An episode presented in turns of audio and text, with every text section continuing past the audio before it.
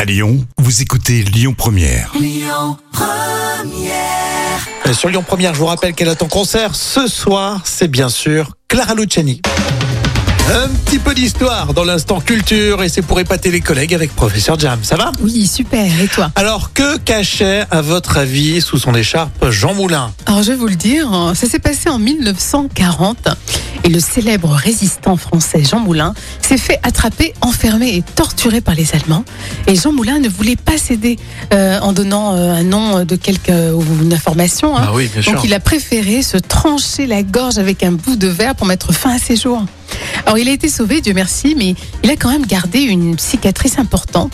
Et donc, c'est pourquoi il portait toujours, euh, sur toutes les photos qu'on connaît de lui, bah, une écharpe autour du cou.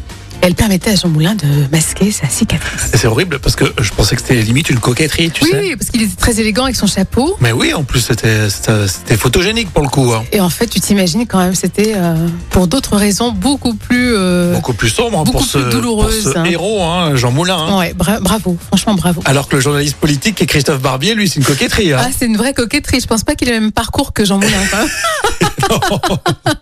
Il est très engagé sur le, sur le théâtre, je oui, crois, en mais ce moment, est-ce que, hein. est-ce que physiquement il a été engagé Je suis pas sûre, non Allez, tout à l'heure à midi, c'est les infos à Lyon avec Amaury Maigret. Et puis on continue en musique avec vous hein, sur euh, Lyon Première et Donna Summer. Écoutez votre radio Lyon Première en direct sur l'application Lyon Première, lyonpremière.fr et bien sûr à Lyon sur 90.2 FM et en DAB+. Lyon Première